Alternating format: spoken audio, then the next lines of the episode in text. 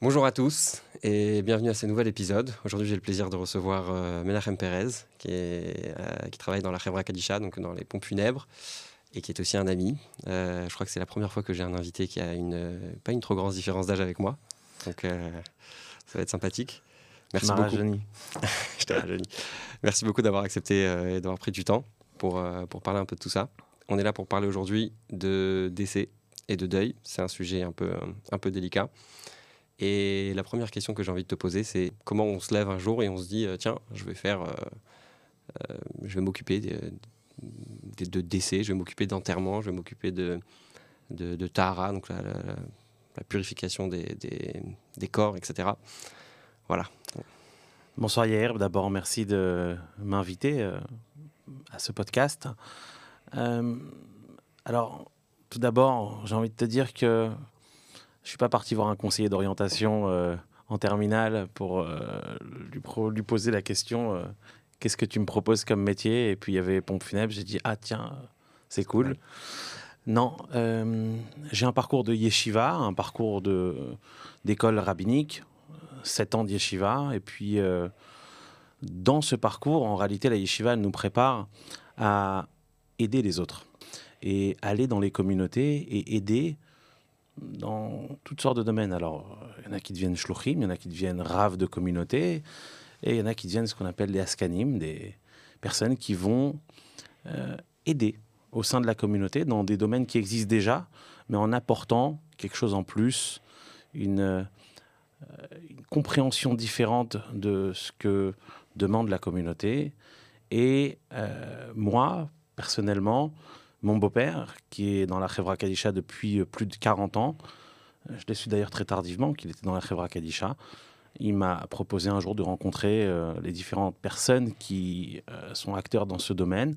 Et euh, de fil en aiguille, doucement, doucement, une première fois, une tahara, on participe, on aide. Et puis après... Tu peux expliquer un peu la tahara, ce que ça, ce que ça veut dire? Ah, Même si on va, on va revenir plus tard, mais juste, La tahara, des mots, les gens la- ne connaissent pas La forcément. tahara, c'est la préparation d'un défunt après le décès, avant l'enterrement. La préparation, la toilette rituelle. La- le lavage, l'habillage dans le linceul et la préparation du corps. Et on le met dans un cercueil pour qu'il puisse être inhumé par la suite, selon la tradition juive. D'accord. Euh, donc, euh, pour faire court, tu te maries et puis euh, un jour, tu, puis un jour- il te propose de faire un- des prières ou un enterrement et puis euh, tu t'es dit, euh, C'est un petit peu comme ça que ça s'est passé, ouais. Je me marie, euh, j'ai mon travail et euh, qui est dans, un tout autre domaine. Et puis euh, mon beau-père, je sais qu'il est dans la Chevra Kadisha, il n'en parle pas beaucoup. Et puis euh, un jour, je lui dis, est-ce qu'un jour je pourrais venir t'aider à faire cette mitzvah de Chesed Shelemet? On va y revenir après euh, de ce mot, Chesed Shelemet, de bonté, de vérité. Et un, un jour, il me dit, écoute, il me manque une personne pour aider à la toilette rituelle. Est-ce que tu veux venir nous accompagner? Et tu vas juste aider, puisque c'est la première fois, donc on aide à apporter euh, l'eau, les serviettes, les habits, sans s'occuper forcément du défunt. J'ai accepté, donc il faut y aller avec une grande euh, humilité, il faut avoir la crainte de Dieu pour arriver à ce moment-là, puisque on est en réalité les dernières personnes qui sommes en contact physique avec ce défunt qui va rejoindre le Créateur, qui va rejoindre le monde de l'au-delà. d'accord. C'est quelque chose de très spécial. Il y a quelque chose que tu m'as dit quand on s'est appelé. Euh, tu m'as dit, euh, il n'y a plus de tabou sur la mort. Tu m'as dit les choses ont beaucoup, euh, ont beaucoup évolué. Alors moi, moi ce, que je, ce que je constate, parce que je, je suis rabbin de communauté, donc euh, j'ai pas mal de gens, on a l'occasion d'échanger sur ces sujets. Ça arrive que j'ai des questions sur certains, sur certains détails. Et puis euh, on, on constate une chose, c'est que les gens deviennent bien plus religieux au moment de, la mort. C'est-à-dire que des gens qui sont pas du tout euh, pratiquants de façon générale dans leur judaïsme, on va dire, euh, euh, c'est pas des gens qui mangent forcément cachère ou qui vont faire forcément le Shabbat en entier, mais dès qu'ils perdent un proche, tout d'un coup, euh, ils commencent à nous appeler pour poser des questions sur des détails euh, vraiment euh, minutieux. Ça veut dire que c'est peut-être euh, des choses qu'une personne qui est religieuse va peut-être même pas se poser. Mais quand ils perdent un proche, ça devient tout à fait différent. Alors, il y, a ces deux, ces deux idées. Je ne sais pas si tu te souviens ce que tu m'as dit par rapport au, tabou. Parce qu'on hésitait au début, est-ce qu'on fait quelque chose euh, sur, euh, sur les décès? Parce que c'est délicat. Euh, ce n'est pas un sujet sur lequel on peut vraiment... c'est un sujet sérieux. Et de l'autre côté, il y a ce réveil et de l'autre côté, il y a un peu ce que tu m'as dit, euh, le, tabou. Comment tu vois, euh, comment tu expliquerais ce, phénomène? Ah, J'ai envie d'expliquer, euh, si tu veux, c'est pas qu'il n'y a pas de tabou dans la mort, c'est qu'aujourd'hui, on vit dans une époque où chaque sujet, tu peux cliquer sur Internet et tu vas trouver un débat, un documentaire, un article qui va parler de tout ce que tu recherches à l'époque, il y a une trentaine d'années, il fallait aller à la bibliothèque pour se, documenter sur chaque sujet. Ça veut dire qu'aujourd'hui, on a accès à tout. Et puisqu'on a accès à tout, donc on a, euh, si tu veux, démocratisé l'information. Et le domaine de la mort aussi a été démocratisé. Dans le sens de l'information, du savoir, de ce qui se passe, comment ça marche, comment ça fonctionne, etc. Donc aujourd'hui, on peut en parler, mais ça reste toujours un sujet qui est pas tabou, mais c'est un sujet que les gens n'ont pas envie forcément d'aborder. Mais puisque il y a des dizaines et des dizaines d'autres domaines qui n'étaient pas forcément, euh, qui étaient un peu tabous à l'époque, qui le sont devenus moins aujourd'hui, donc ça aussi c'est rentré un petit peu dans les mœurs. On peut parler de tout, on peut parler aussi de la mort. Il faut juste savoir comment aborder ce sujet, comme on le fait maintenant ce soir. Et tu verras que ton podcast, il sera écouté des millions et des millions de fois. parce que c'est très intéressant et on le fait avec respect et euh, on sait. Euh, comment parler de la comment chose. Parler de la chose. J'ai remarqué que, par exemple, euh, tu dois connaître Rav Manis Friedman aux États-Unis. ses vidéos qui sa vidéo qui a fait, je sais pas, 3 ou 4 millions de vues, la dernière fois que j'étais la voir, c'était, je crois, à peu près 3 millions. Euh, c'est euh, What happens to us after we die. Genre, qu'est-ce qui se passe après, après la mort? Les gens, ils sont euh, passionnés par la vie après la mort. Est-ce qu'il est qu'il y a une vie après la mort? Bon. quel est le, le, plus grand défi que tu as eu en faisant ce, ce genre de métier? Quoi l'histoire que. Tu sais, il y, il y a des moments, j'ai écouté un cours cette semaine sur ça, et le Rav disait qu'il y a, il y a des moments dans la vie on a une nouvelle information, on vit quelque chose et on peut qualifier notre vie de avant ce moment et après ce moment. Tu vois Est-ce qu'il y a un, moment où tu as eu, peut-être c'est le moment où tu as décidé que tu allais faire ça à plein temps, parce que tu as dit que tu avais un, métier, et puis après tu es, parti vers, euh, vers la, la Khevra Kadisha. Euh, est-ce que tu as un, moment que tu peux me raconter euh, qui a tout changé? Peut-être plusieurs moments. Il y, a plusieurs moments, mais il y a beaucoup de moments qui sont, qui sont restés très ils sont restés discrets parce que justement, ça concerne pas que moi, ça concerne aussi des familles. Mais il y a eu des défis et des challenges qu'on a réussi à surmonter, à passer. Euh, j'ai envie de, dire que pour moi, euh, les, plus, les moments les plus intenses, c'est lorsque on a des personnes qui quittent ce monde. C'était pas du tout prévu euh, qu'ils soient enterrés selon la tradition juive.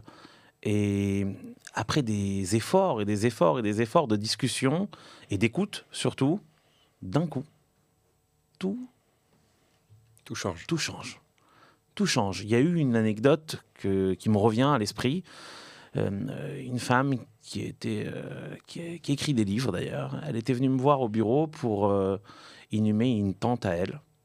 Et puis, on a sympathisé, on est resté pendant plus d'une heure à discuter je ne savais pas qui, elle était, qui était cette dame. Je ne savais pas qu'elle était, euh, euh, qu'elle était, qu'elle était écrivaine. Je ne savais pas qu'elle connaissait beaucoup de choses, qu'elle était euh, au niveau intellectuel une personne très intéressante. Bon, on discute avec les gens, on, est, on a de la compassion, etc. Mais c'était une discussion plus détendue puisque c'était une tante à elle qui était décédée après qu'elle ait vécu une longue et une belle vie. Donc on discute, on discute, et puis on a discuté de plein de choses, de la religion, de Dieu, de l'au-delà, etc., etc. Et elle est sortie du bureau. Elle est re-rentrée. Elle m'a dit, Monsieur Pérez, voilà, il faut que je vous dise quelque chose. Moi, je comptais me faire incinérer après mon décès. Mais tout ce que vous m'avez dit, moi, je n'ai même pas parlé d'elle. J'ai même pas parlé à elle. J'ai même pas parlé forcément de l'incinération. Eh ben, c'est rentré dans mon cœur. Je veux faire un contrat obsèque pour être enterré selon la, la tradition juive. Cette dame est décédée il y a quelques mois. Elle a été enterrée selon la halakha, dans un carré juif, comme il faut, avec une toilette rituelle. Ça, c'est quelque chose où on sait qu'on peut apporter quand on ne travaille pas comme un robot, quand on ne travaille pas comme un conseiller funéraire, mais quand on travaille avec euh, son âme et sa tête. C'est quoi les, étapes Dieu préserve, quelqu'un entend euh, que son père, que, que sa mère, qu'un de, ses proches, Dieu préserve est parti. Euh, à partir de là, alors moi je l'ai vécu quelques fois, euh, Dieu merci pas dans ma propre famille, euh, j'ai pas eu à m'en occuper en tout cas directement, j'ai perdu des proches comme, comme, tout le monde je pense, mais j'ai jamais eu à m'en occuper. Mais euh, je pense qu'il y a beaucoup de, flou sur euh, comment ça se passe, ces gens ils sont, ils sont perdus. Moi quand, on m'appelle, la première chose que je fais c'est bah, je donne le numéro ou de, ou, de, toi ou de mon beau-frère qui est aussi, Mendiaziza qui est aussi là-dedans. et puis après tout se passe, euh, tout se passe toujours très bien. Et puis, euh, je, vais à l'enterrement, je vais aux prières avant, euh, comment s'appelle, au funérarium. Mais voilà, je, pense que c'est une information assez intéressante sur savoir c'est quoi le rapidement. On va pas rentrer dans les dans les détails techniques, mais à partir du moment où une personne, elle est, on constate qu'une personne elle est partie. Quand ça se passe pas à l'hôpital, ça se passe à la maison. Voilà, on, se rend compte que la personne, elle est, elle est plus de ce monde, comme on dit. Qu'est-ce qu'on fait? Quelles sont les étapes? Alors, ce que les gens font, et ils ont raison de le faire, d'abord, c'est de, contacter un médecin pour constater le décès. On est dans, un moment où on est en panique. Euh, ça arrivait des fois où des gens ont contacté le médecin, le médecin est arrivé, la personne, elle n'était pas décédée. Elle était encore vivante. Oui. Et euh, les gens appellent le rabbin. Ils appellent le rabbin. Et après, on va revenir au fait que les gens, tout à l'heure, tu m'as dit, euh, ils n'ont pas de rapport avec la religion, des fois, mais à ce moment-là, ils, se rapprochent. Il y a une, phrase, une anecdote qu'on dit que dans un avion, même si tout le monde est athée, cinq minutes avant qu'il se crache, tout le monde devient croyant. 50 mètres avant le sol, tout le monde devient croyant. Il y a des moments dans la vie où on sait qu'on ne connaît pas. On sait que c'est l'inconnu. Le monde de l'au-delà, c'est un monde qu'on ne connaît pas, qu'on n'a pas envie de connaître. Et les gens veulent vivre, ils veulent pas connaître ce monde-là. Ça les intéresse pas d'aller même visiter euh, avec un aller-retour. Donc, dès qu'on arrive dans quelque chose qu'on ne connaît pas, on se remet aux mains de quelqu'un qui connaît. Les gens vont appeler un rabbin parce que la mort est liée avec des prières aussi.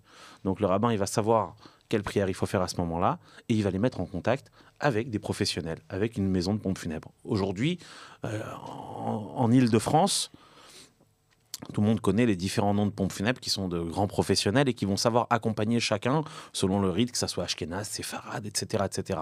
Dans les communautés de province, c'est plus simple. Parce qu'en province, dès qu'il y a un décès, il y a une seule Chevra Kadisha en général.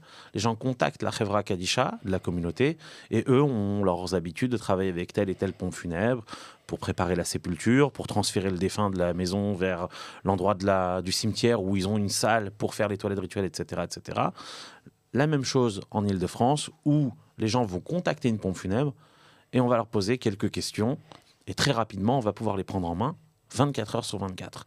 Même lorsque des gens font appeler le Shabbat par un non-juif des pompes funèbres parce qu'il faut mettre de la neige carbonique, etc., les personnes qui tiennent les lignes téléphoniques d'une pompe funèbre israélite, ils connaissent les halachot basiques, les lois juives de base par rapport aux défunts, et ils savent répondre rapidement et s'occuper des premières choses à faire pour le défunt, et après on prend le relais après Shabbat, et on s'occupe des familles. Ah d'accord.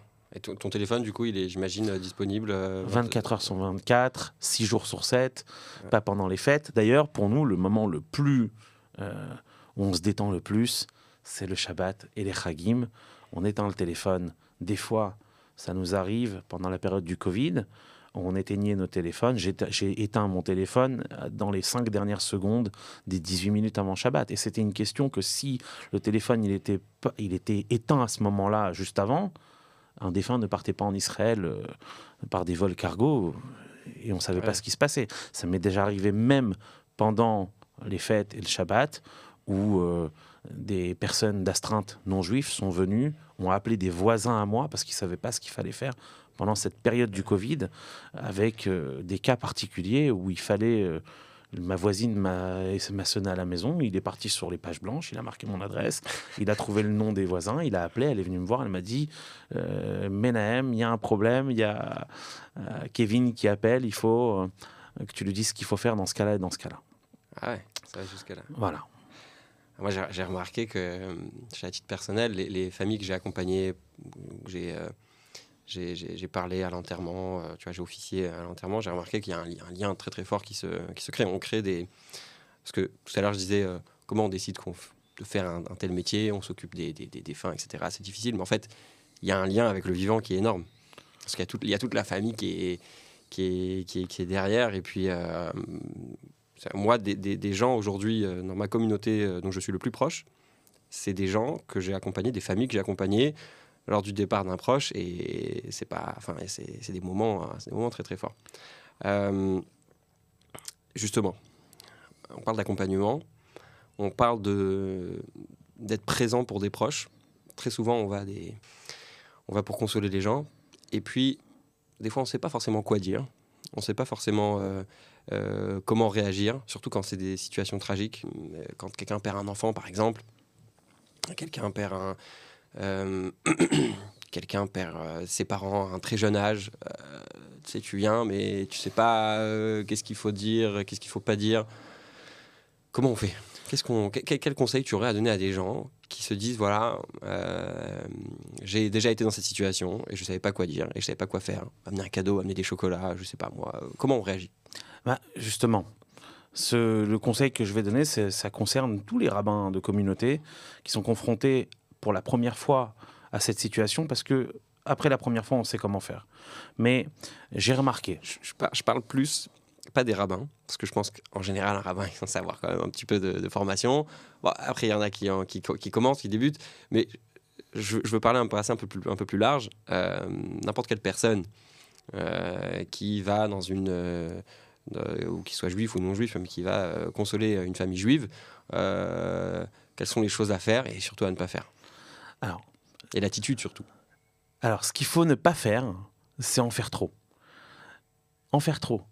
Essayer de dire, euh, de parler de la personne qui est décédée, je l'ai connu, mais il était comme ça, etc. Il y a des gens, pendant cette période de, sept 7 jours des Shiva, et d'ailleurs c'est très intéressant le deuil dans la religion juive, et je vais faire une petite parenthèse très intéressante où j'ai mhm. rencontré un jour un, un psychiatre à une levée de corps qui est n'était pas religieux, il était juif, mais il n'était pas religieux du tout. Et il m'a dit que lui, en tant que psychiatre, il s'est occupé de suivre les quand il y a eu le crash du Concorde, où euh, des policiers ont dû rester dans des hangars pendant des jours pour euh, garder tous les restes du Concorde avec les corps qui étaient là-bas, le temps que les investigations soient faites, ils ont été suivis par des psychiatres par la suite. Et donc ce psychiatre-là a dû apprendre le deuil. Et il a dit que dans toutes les religions, la seule religion qui sort quelqu'un du deuil, c'est la religion juive. On rentre dans le deuil par un drame, parce que c'est c'est une fatalité. Quelqu'un perd un proche, il rentre dans le deuil. Il n'y a personne qui lui dit tu rentres en deuil. Donc il rentre dans le deuil, mais sortir du deuil, il n'y a que la religion juive. Au bout du septième jour, on lui dit tu sors du deuil. Tu reprends ta vie. Tu retournes au travail. Et il a dit que ça, le fait de sortir de quelqu'un du deuil, c'est une très grande aide pour la suite. Parce que lorsque une personne rentre en deuil, dans une autre religion, quelqu'un qui n'est pas euh, religieux, qui est athée, suppose, il va rentrer dans son deuil, mais personne ne le sort de son deuil. Il peut rester dans une dépression pendant des mois et des mois. Le fait de sortir, et on dit une phrase, au bout du septième jour, il y a une phrase qu'on dit, le Yavot etc., que il y aura du, en gros, il y aura du soleil dans ta vie à partir d'aujourd'hui, ça sera, ton, ta vie sera éclairée et tu ne connaîtras plus le deuil. Cette phrase-là qu'on dit, on sort la personne, on lui demande de retourner dans la vie de tous les jours. Moi qui suis passé personnellement par cette période de deuil, lorsque j'ai perdu euh, ma maman, à Shalom, eh ben, le jour le plus dur, ça a été le lendemain du septième jour de deuil. La sortie du deuil, c'est une période très difficile. Pourquoi tellement difficile? Parce que tu dois re-rentrer dans la vie de tous les jours. Et je vais revenir au fait aux sept jours de deuil, où pendant sept jours, tu as tout le monde qui vient te voir. Du matin jusqu'au soir. Il euh, ah, faut, connaître beaucoup de monde. Alors, c'est pas le cas de tous. Il y a des fois où, quand tu vas en Israël, où des gens qui font le deuil seuls, il y a des groupes WhatsApp pour tout en Israël, et tu as des groupes WhatsApp dans lesquels je fais partie de Zaka, où il y a écrit cette famille-là, elle est seule en train de faire les sept jours de deuil dans cet hôtel-là. Et je peux t'assurer que dans, la demi-heure, il y a déjà des gens qui viennent les voir. Maintenant, ces gens-là, ils ne connaissent pas la famille. Mais je vais te dire une chose, lorsque j'ai passé mes sept jours de deuil, j'ai vu un monde fou euh, venir du matin au soir. C'était très très fatigant, mais ça a été d'une aide et d'un réconfort exceptionnel. Surtout que ces gens-là ne sont pas venus me parler. Des fois, tu as des gens qui viennent, qui s'assoient, ils te restent avec toi un petit moment, et ils s'en vont, ils te font la phrase, ils te disent la phrase qu'on a l'habitude de dire aux endeuillés, mmh. et ils s'en vont. En réalité, pour conclure, avec euh, qu'est-ce qu'il faut faire lorsqu'on va voir une famille qui est en deuil, c'est la présence qui est importante. De venir et de montrer que tu es là, c'est suffisant. Sans avoir forcément à dire quelque chose. Sans forcément, et des fois en réalité, euh, euh, se taire, c'est encore mieux dans ces moments-là. Moins tu parles, mieux c'est parce que en parlant tu peux soit dire quelque chose qui va faire très plaisir à une personne soit non mais des fois lorsque tu vas chez des endeuillés c'est pas chaque endeuillé qui est assis dans une pièce tu as 7 ou 8 endeuillés qui sont assis dans la même pièce tu vas dire quelque chose à la personne endeuillée les autres ils vont pas forcément adhérer à ce que tu vas leur dire et ça peut vexer c'est des gens qui sont dans une situation de fragilité, ils sont fragiles. Chaque chose, il peut être, euh, il est décuplé en x10. Mais le fait d'être assis, exactement, le fait d'être assis en face d'eux et d'apporter du soutien en s'étant déplacé chez eux et d'être assis, déjà... et des fois, il suffit juste de leur dire si tu as besoin de quelque chose, n'hésite pas. Si tu veux que j'aille chercher les enfants à l'école, si tu as besoin que je te prépare à manger quelque chose pour Shabbat, etc., etc., ça amène un réconfort en fait extraordinaire parce que de toute façon, personne ne peut se mettre à la place d'un endeuillé pour ressentir ce qu'il ressent par rapport à la perte d'un proche. Chaque personne, elle vit son deuil différemment. Donc on ne peut pas comprendre ce qu'il ce qu'il ressent, mais on peut, euh, avoir de la compassion pour lui. Et cette présence, elle est extraordinaire. Il y a une loi qui dit que euh, quand on va voir quelqu'un qui, qui, vient de perdre un proche, on va le voir pendant la période de deuil, pendant les shivas, eh bien on n'a pas le droit de parler avant que la personne nous parle. Exactement. Parce que euh, justement, c'est vraiment, euh, c'est vraiment la présence qui compte. Tu as dit qu'il hum, y avait toujours du monde qui venait. Alors, euh, pas plus tard que il y a quelques, quelques temps, pas donner trop de détails, quelqu'un m'a dit, je suis parti voir quelqu'un qui avait perdu un proche, qui a perdu sa mère, je crois. Et puis, l'endeuillé lui a dit, tu sais, tu es la seule à venir me voir trois jours, quatre jours de deuil. Euh, tu es la seule personne qui est venue me voir. Donc pourquoi je dis ça? Pas pour dire qu'il y a des gens qui sont dans une situation difficile, ou peut-être qu'elle n'a pas... Euh, parce que c'est pas forcément une chose qu'on aime euh, annoncer, tu vois. on n'a pas envie de dire à tout le monde Salut tout le monde, j'ai perdu ma mère, j'ai perdu du préserve. C'est pas des choses qui sont faciles à vivre, encore moins à en parler autour de nous. Et ce que, ce que, pourquoi je dis ça? Parce que je pense que c'est important de prendre conscience quand on entend un décès, quand on, on se dit non, mais je veux pas le déranger, euh, je veux pas. C'est comme quand les gens sont à l'hôpital, euh, on se dit toujours euh, non, je veux pas. Moi, je sais qu'il y a des gens dans les deux domaines, hein, le deuil ou, l'hôpital ou la maladie, pour avoir été, être moi-même passé par les problèmes de santé. je suis parti les voir à l'hôpital, je leur ai amené, je sais pas moi, des pains au chocolat, enfin des bêtises, hein, pas des choses extraordinaires, mais jusqu'à aujourd'hui, de temps en temps, ils me, le redisent euh, T'es venu me voir. Euh, T'es venu me voir quand j'ai perdu euh, un proche, es, tu es venu à l'hôpital quand, quand, je suis venu te voir. C'est des choses qui ont l'air simples. Souvent, les gens se disent Ah, mais c'est, c'est, je veux veux pas les déranger, je veux pas, pas du tout. Dans ce genre de situation, ça fait partie des, des mitzvot qui rentrent dans le cadre de ce qu'on appelle une gumil ou trasadim. on va parler de chasset shalemet, justement, j'en profite, qui sont vraiment très importante. Il faut jamais se dire je vais déranger. Il faut pas venir du matin au soir et camper à la maison des endeuillés. Mais c'est vraiment un, moment dans lequel euh, les gens ont besoin de notre présence, pas forcément de nos conseils ou d'aller commencer à expliquer pourquoi la personne est morte et qu'est-ce que tu devrais faire et qu'est-ce que tu devrais pas faire. Quand les gens posent des questions, on répond aux questions. Moi j'aime bien toujours dire c'est une, euh, c'est une invitation, c'est pas une convocation. Tu vois, quand tu parles à des gens de certaines coutumes, etc., les gens, des fois, ils sont pas vraiment pratiquants. Là, tu dis, ah, mais euh, j'écoute. Tu me poses une question, je réponds à la question. Après, tu es un grand garçon, tu fais ce que tu veux. Exactement. Il ne faut, pas, il faut pas imposer, il faut proposer. Exactement. C'est tout. Mais Chesed Chalemet. Chesed Chalemet. Mais pour juste clôturer ce que tu as dit avant, la présence des gens, il y a un rabbin qui m'avait dit, euh, qui s'est rendu compte d'une chose, c'est que tu peux être présent à 10 bar mitzvot chez une famille en tant que rabbin de communauté et tu n'es pas là présent pour un décès, c'est une catastrophe. Si tu as raté 10 bar mitzvot mais tu as été présent pour les gens au moment d'un deuil, alors tout est oublié. Ça veut dire que c'est important que les rabbins accompagnent de façon euh, plus assidue, avec euh, une présence plus prononcée lorsqu'il y a un décès, un deuil. Et pas penser que, euh, il y a de la famille, il y a des cousins, etc. Chaque personne présente, elle apporte un réconfort extraordinaire. Tu as beaucoup de messages à faire passer aux rabbins, j'ai remarqué. Non, parce que je, je vois que tu me racontes... pas que des rabbins qui nous regardent. Tu me racontes qu'une personne... tu, es la seule personne qui est, qui est venue me voir. Non, c'est important d'aller voir, voir les gens. Surtout dans notre génération, on n'a plus l'habitude d'aller d'aller rencontrer les gens, où tout se fait virtuellement. On envoie des euh, messages, etc. Mais même un message, c'est important. Ouais, c'est déjà le premier, le premier pas.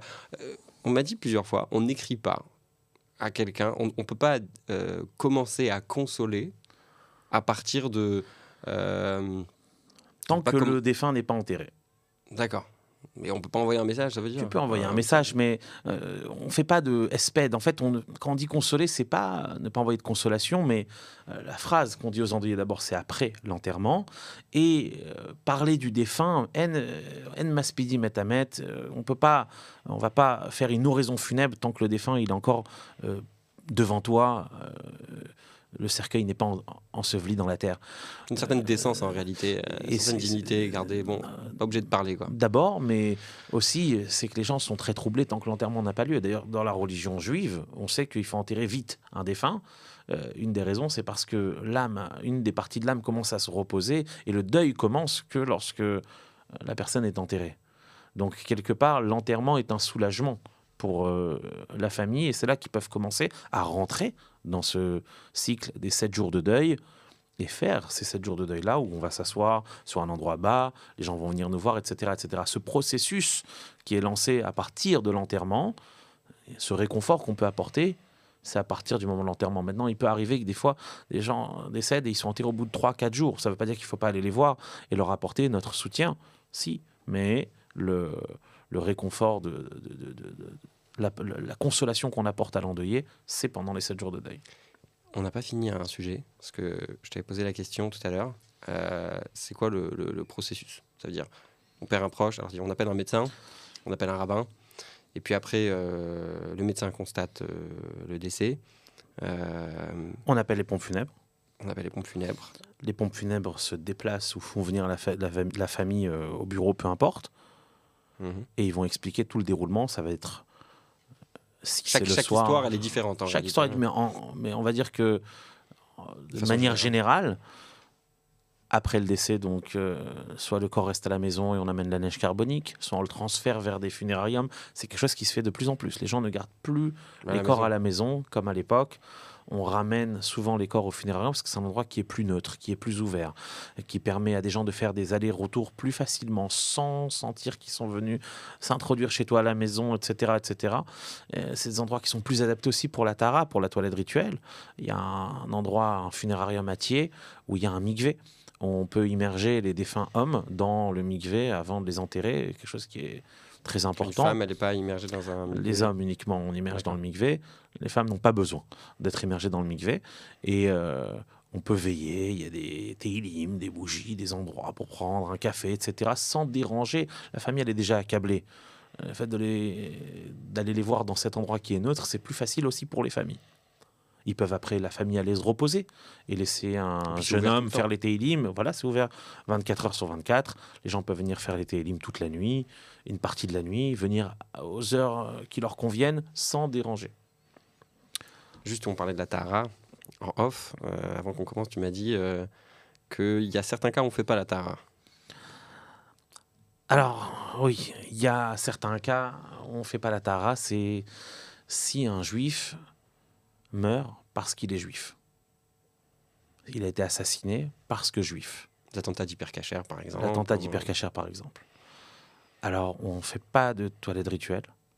On les enterre avec leurs vêtements. Pas de linceul. Alors, il y a des cas où on met le linceul, c'est quand il n'y a plus de vêtements, mais si Ils sont arrivés avec leurs vêtements, alors on les laisse avec leurs vêtements, et des fois le linceul, on le met juste dans le cercueil, sans l'habiller avec le linceul. Et pourquoi tout ça? C'est pour que lorsqu'ils arrivent là-haut, dans les cieux, ça discute qu'est-ce qui se passe, pourquoi il n'y a pas eu de toilette rituelle, et on transmet aux anges célestes que cette personne a été tuée parce qu'elle était juive. C'est pour réveiller la colère du Tout-Puissant et pour venger leur sang. D'accord. on, parle bien sûr d'un cas seulement où la personne elle est partie parce que parce juif, que juif, euh, pas, quelqu'un qui a été assassiné euh, ou quelqu'un. Toute autre raison. Euh, on parle pas d'une balle perdue ou quelque chose comme. Non, non, on parle de quelqu'un qui a été assassiné parce qu'il était juif. D'accord. quelle est la, la, formation? Comment on devient Alors, on a parlé un petit peu au début, mais tu es rentré petit à petit. J'imagine qu'il y a des choses qu'on apprend comme dans tous les métiers qu'on apprend sur le terrain. Euh, il y a une sensibilité qu'on doit avoir, ça c'était à la Yeshiva. Euh, comment on apprend à faire une, tara Comment, enfin, il faut, j'imagine, lire des livres euh, sur les lois du deuil. Je sais qu'il y, a une loi que, pas tout le monde connaît. Les gens sont souvent étonnés quand ils posent des questions à un rabbin qui est qui n'est pas capable de répondre et on donne cette réponse. Enfin, c'est une réponse que je donnais au début. Maintenant, avec le temps, j'ai eu tellement de questions que j'ai fini par, par étudier un peu le sujet. Euh, il y a une coutume qui, qui dit que tant qu'on n'est pas confronté à la situation, eh bien, on n'a pas le droit d'étudier les lois, parce que si on étudie les lois, alors ça va faire en sorte qu'on ait à les appliquer, du préserve. Donc, quelle est la, la, la, formation que toi, personnellement, tu as? Comment ça s'est passé? Ah, Justement, c'est cette fameuse... On dit que tant qu'on n'a pas été confronté, on ne doit pas apprendre les lois de deuil. Bah, quand on rentre dans la Khevra Kadisha, on est bien obligé d'ouvrir ces livres-là. Et en réalité, ils sont tellement intéressants de la première à la dernière page. Chaque chose est très intéressante parce qu'il faut savoir que tout ce qu'on connaît de la tara, de la toilette rituelle, etc., c'est des coutumes qui ont été transmises de génération en génération par des communautés. C'est ce qu'on appelait à l'époque Pinkas Revra Kadisha, le carnet de la Revra Kadisha. La Revra Kadisha, c'est l'Assemblée Sainte. Alors pourquoi on les appelait Revra Kadisha? C'est parce qu'ils sont plusieurs. Alors une Revra Kadisha, il faut savoir qu'à l'époque, dans les communautés euh, d'Europe, euh, même ailleurs, ils n'étaient pas euh, que c'était pas que des gens qui lavaient les défunts, mais c'était des gens qui s'occupaient aussi d'aller visiter des malades, d'apporter à manger aux pauvres, etc. etc. Aujourd'hui, la Khevra Kadisha, c'est plus euh, centré sur euh, tout ce qui est le domaine des morts. Mais nous, tout ce qu'on connaît, les coutumes qu'on connaît, elles viennent du Maral de Prague. Il faut savoir que le Maral de Prague, à une période de sa vie, il est parti s'installer, je crois que c'était à Prague, après qu'il était rabbin, et il a monté une Khevra Kadisha là-bas. Et toutes ces coutumes-là, on les connaît, qui ont été transmises de génération en génération par ces carnets, par les Pinkas Revra Kadisha. Un jour, ça m'est arrivé d'ailleurs de feuilleter le Pinkas Revra Kadisha. Et c'est très intéressant de savoir qu'ils avaient les mêmes problèmes qu'on a nous aujourd'hui. Nous, aujourd'hui, on est confrontés à des problèmes administratifs où euh, il faut attendre 24 heures avant d'enterrer un défunt, il faut envoyer une demande à la préfecture pour ne pas euh, passer par ces 24 heures, etc. Bah, à l'époque, tu vois qu'ils avaient envoyé euh, une demande spécifique au gouverneur de la ville parce qu'ils étaient obligés de passer par un pont avec les défunts pour aller au cimetière, parce que les cimetières étaient excentrés des fois de la ville, et ils demandaient une autorisation pour ne pas passer par ce pont-là, mais passer par celui-là, malgré qu'il y, avait une taxe à payer. il y a toujours eu un côté administratif qu'il fallait régler. Mais en réalité, ça fait partie aussi des défis, où des fois, on a des personnes qui décèdent à, 16h30 et à 22h30, elles sont déjà dans un avion pour partir, euh, pour partir en Israël. Euh, il y avait y a une, phrase qui, qui pendant la période du Covid, euh, on savait, il fallait qu'on cherche tous les, par tous les moyens de faire partir un défunt. Je ne sais pas si tu vas la laisser au montage ou tu vas la couper celle-là, mais euh, j'ai appelé Londres à un moment donné pour savoir s'il y avait moyen de faire partir les défunts plus vite que par la Belgique parce que c'était le, seul endroit, où il y avait, des, avions où il y avait des avions cargo qui partaient. Et Londres, on savait qu'il y avait des avions tous les jours. Et j'ai appelé Londres et il m'a dit on peut plus rien faire maintenant. Il faut que tu saches une chose. Nous, à l'époque, on pouvait faire partir les défunts en trois heures. Il m'a dit il y a deux, mois de ça, avant le Covid, il y a quelqu'un de ma communauté, il était assis à Seouda Lichit, il est niftar. Le soir même, il est parti, il avait encore du herring dans le ventre quand il est parti dans l'avion. Tellement ça allait vite. Donc en réalité, chaque communauté, elle nous a appris quelque part euh, techniques pour aller plus vite, etc. Mais tout ça euh, pour le respect du défunt. Mais c'est des défis énormes parce que on va dans l'inconnu. Il y a des fois où je suis dans ma voiture, on est dans une situation où tout est bloqué. C'est pas possible. Il n'y a pas d'issue il n'y a pas d'issue possible. Et tu dis un télim, tu te remets à Dieu, tu dis aide-moi, je sais plus quoi faire, et tac, tout se débloque d'un coup. Quelqu'un qui croit pas en Dieu, il vient dans notre, euh, il vient chez moi faire un stage de trois semaines, il est obligé de croire en Dieu. C'est pas possible.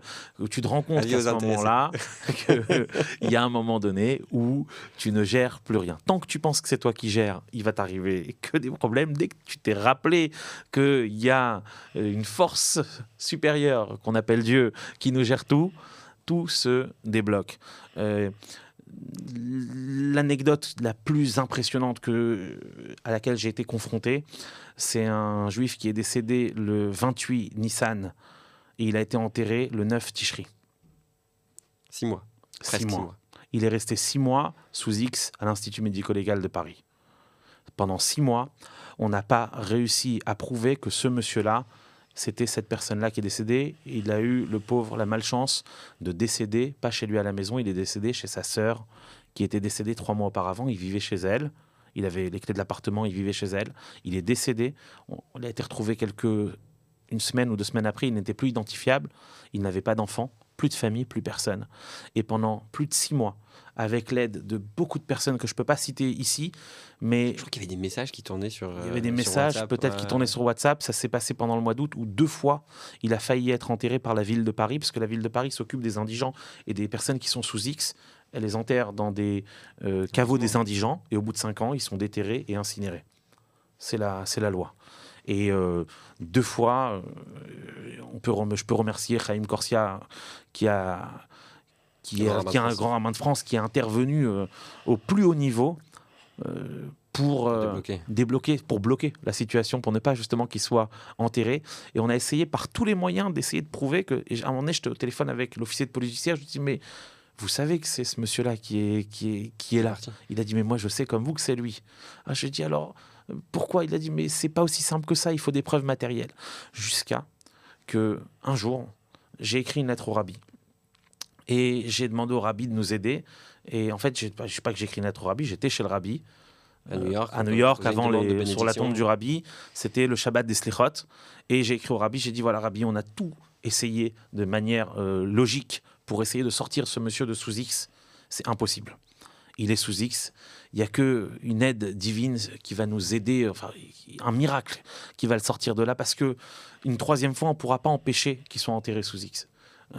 J'ai demandé une bracha au rabbi et euh, je suis rentré à Paris et j'ai eu une idée. Et j'ai appelé l'officier de police judiciaire et je lui ai dit, mais sa sœur, elle avait été hospitalisée à Pompidou. Peut-être qu'ils lui ont fait des prises de sang quand elle est arrivée. Et dans ce cas-là, on peut faire de l'ADN. Mais quand ils ont gardé? Il m'a dit, peut-être qu'ils ont gardé. Elle est décédée au mois de janvier. Lui, il est décédé au mois de mars ou avril. Elle a été euh, hospitalisée juste avant à Pompidou. Il m'a dit, on va aller chercher de ce côté-là. C'était au mois de septembre, les Shabbat Slichot, donc une semaine avant Rosh Hashanah.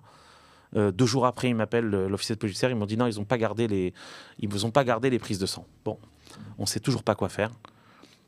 Veille de Yom Kippour, en fait c'était l'avant-veille, je crois, de Yom Kippour, quelques jours avant Yom Kippour, je crois, puisque c'était un dimanche soir Kippour, je me souviens plus.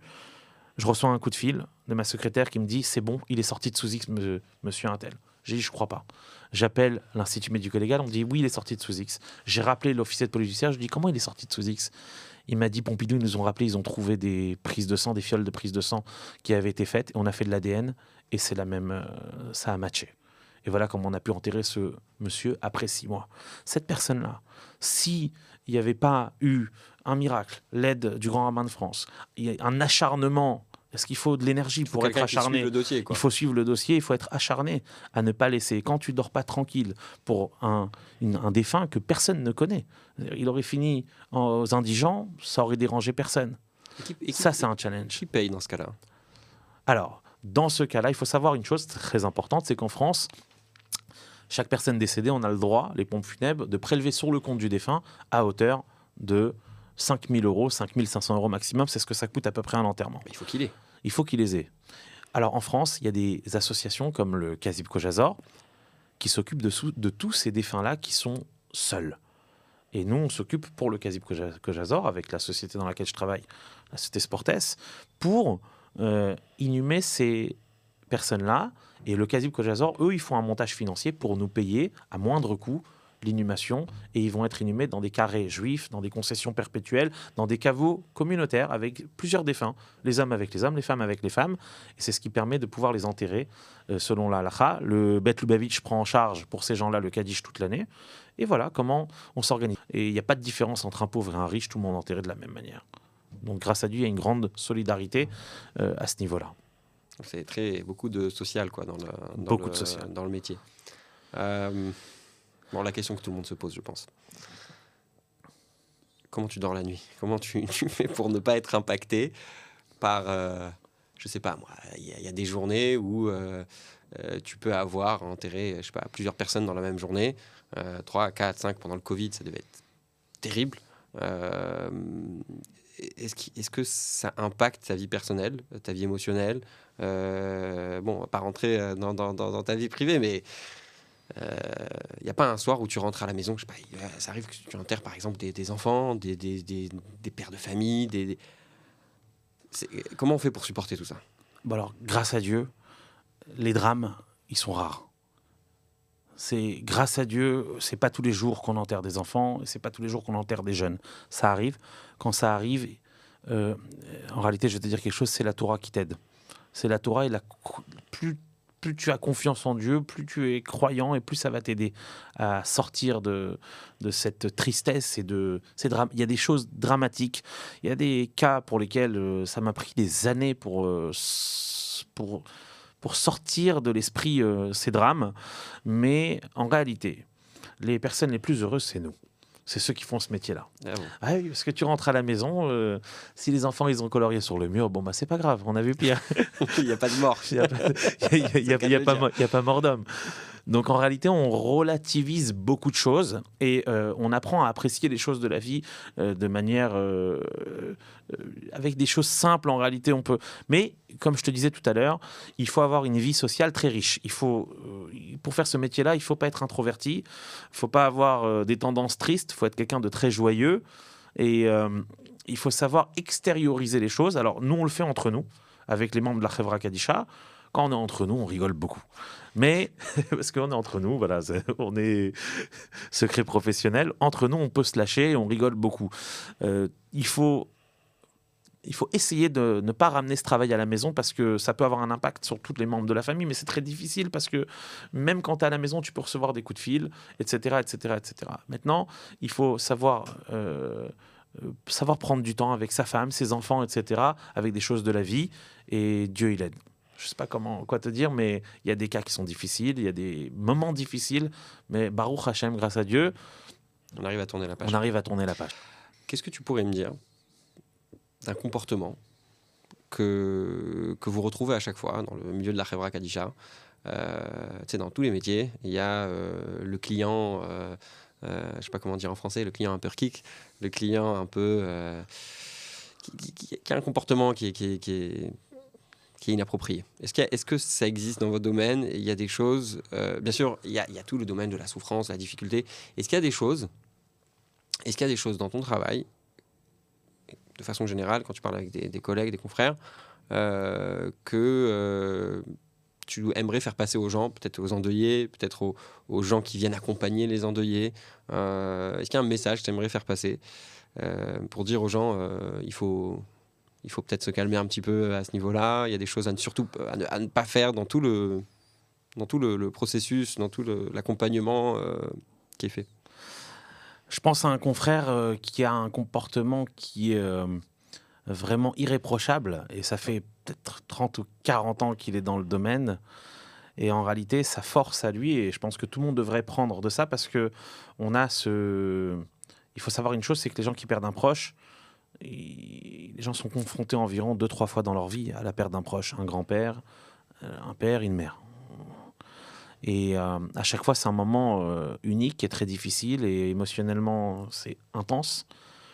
Mais euh, les membres, les confrères, les collègues des pompes funèbres, des fois, ils ont fait trois ou quatre dans la journée des enterrements. Et le quatrième enterrement, peut-être qu'ils vont avoir un automatisme que les familles n'arrivent pas à comprendre. Alors, c'est humain, Mais moi, j'ai un confrère, euh, chaque défunt, il le considère comme si c'était le seul qui s'était occupé dans l'année. Comme si c'était un roi qu'il était en train de, d'enterrer. Il faudrait apprendre un petit peu de ces gens-là qui savent donner le temps, parce que le temps, c'est pas forcément donner 20 minutes. C'est qu'au lieu de donner une minute en essayant de faire vite les choses, parce que des fois il faut aller vite, tu donnes une minute et demie en calmant les choses, et la personne, elle va sentir que tu donnes de l'importance en tant qu'étranger et professionnel des pompes funèbres à leurs défunts. Ça va apporter un apaisement très grand, qui va être beaucoup plus euh, euh, bénéfique pour la famille, pour le défunt et même pour le pour l'agent funéraire. Il y a l'humain derrière, quoi. Il faut, même si on est, même si c'est, c'est tous des, des, bons gars, hein, ceux qui s'occupent des, des, défunts, que ce soit les, les, transporteurs, ceux qui s'occupent de fermer le cercueil, le chauffeur du corbière, etc. Vraiment marqué, euh, il, faut, il faut se mettre euh, avec les gens, euh, pas pleurer à leur place, hein, mais euh, mettre un temps et montrer que on est là pour euh, la personne la plus importante qui existe sur Terre aujourd'hui, c'est le défunt qui est devant nous. Et ça, c'est un conseil que je peux donner d'abord à moi-même, et puis à tous les autres confrères qui peuvent aller des fois un peu vite, parce que pour le défunt, ils veulent aller vite, parce qu'il faut arriver à l'aéroport à l'heure, parce que ceci, cela. Et à tout le monde qui participe. Et à tout le monde qui Euh, participe aussi, de voilà, un temps, et laisser toujours, très important aussi, je pense, laisser les familles se recueillir un moment seul, la famille proche, 5 minutes, 10 minutes, le temps qu'ils ont besoin pour avoir ce moment. Parce que chez nous, grâce à Dieu, lorsqu'il y a un drame, il y a un accompagnement, il y a du monde depuis le début euh, jusqu'à que tout se finisse. Donc ça veut dire que des fois, les gens n'ont même pas un moment pour être seuls avec le défunt. J'essaye toujours, quand je suis dans un, chez une famille ou au funérarium, de faire sortir tout le monde et de dire on va laisser la famille un moment seul et après on va tous re-rentrer pour continuer les prières. Très important. Tu sais, il y a une, une histoire que j'aime beaucoup, l'histoire du Rabbi Rachab. Je la répète souvent. J'espère que je ne l'ai pas déjà dit dans un podcast. Euh, lorsque le Rabbi Rachab, donc le cinquième Rabbi de Lubavitch, Rabbi Shalomber, était enfant, à un moment donné, il joue avec son grand frère, Rav Zalman Aaron. Et euh, il joue à Chassid et Rabbi. Bon, très original comme jeu. Euh, mais bon, c'est des enfants particuliers. Et, et puis, euh, donc le, Rabbi Shalomber va voir son frère. Il lui dit, tu sais, euh, c'est le chassid, hein, c'est l'élève, le disciple. Et il va voir son frère, il lui dit, tu sais, le Shabbat dernier, j'ai fait une erreur, j'ai fait quelque chose que j'aurais pas dû faire. J'ai transgressé Shabbat. Bon, c'était vraiment sur un détail de détail. Son frère lui dit, euh, écoute, euh, à partir de maintenant, quand tu fais ta tefila, quand tu fais tes prières, les bénédictions, peu importe, tu, le fais dans le livre pour, mieux te concentrer. Bon, l'histoire s'arrête là. Euh, quelques jours plus tard, la maman se rend compte que le petit Schallenberg n'a pas fait ce que son frère lui a dit dans le jeu. Mais c'était sérieux, parce que c'était vrai ce qu'il lui a dit. Il avait vraiment fait une erreur pendant Shabbat, etc. Et il a demandé comment réparer. Et sa mère lui dit, mais pourquoi t'as pas fait ce que ton frère t'a dit?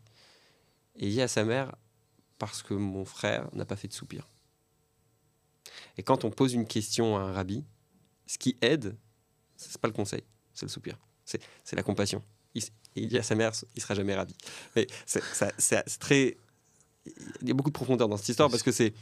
Tu vas aider quelqu'un, souvent on est des machines à conseil. Tu vois, là, hop, je vais donner un conseil. Alors qu'en fait, derrière, il y a quelqu'un. Et cette personne, on doit être là pour, pour, pour l'aider, d'abord pour, pour accepter sa douleur, pour essayer de l'accompagner. Et puis après, si la personne est réceptive, etc., alors là, à ce moment-là, on peut donner, euh, on peut donner des conseils. Euh, tu as parlé tout à l'heure de la crémation. Euh, pourquoi pas? C'est quoi le problème avec la crémation? Et comment, quels sont tes arguments, en fait, quand, quand quelqu'un veut faire une crémation, ce qui, ce qui peut être compréhensible, euh, parce que quand on n'est pas forcément pratiquant, euh, ça fait partie des options, on va dire. euh, donc, quelqu'un veut t'appelle et te dit voilà, j'ai perdu un proche. Sa volonté, c'était qu'il y ait une crémation, ou la volonté de la famille, c'est que ça se passe avec une crémation. Euh, J'ai envie de dire en, plusieurs étapes pourquoi les gens veulent une crémation plutôt qu'autre chose et, pourquoi, d'après la Torah, c'est quelque chose qui a à mettre de côté. Pourquoi est-ce qu'on préfère plutôt le- l'enterrement? Alors, euh, pourquoi des gens veulent la crémation? Des fois, c'est un souhait euh, du défunt. C'est souvent, c'est les familles te disent c'était le souhait du défunt. Des fois, malheureusement, c'est parce que euh, il y a des gens qui nous disent voilà, les parents ont été des grands-parents ont été déportés dans les camps et le fils ne veut pas avoir mieux que ses parents. J'ai entendu ça une fois. Il veut partir comme eux. Bon.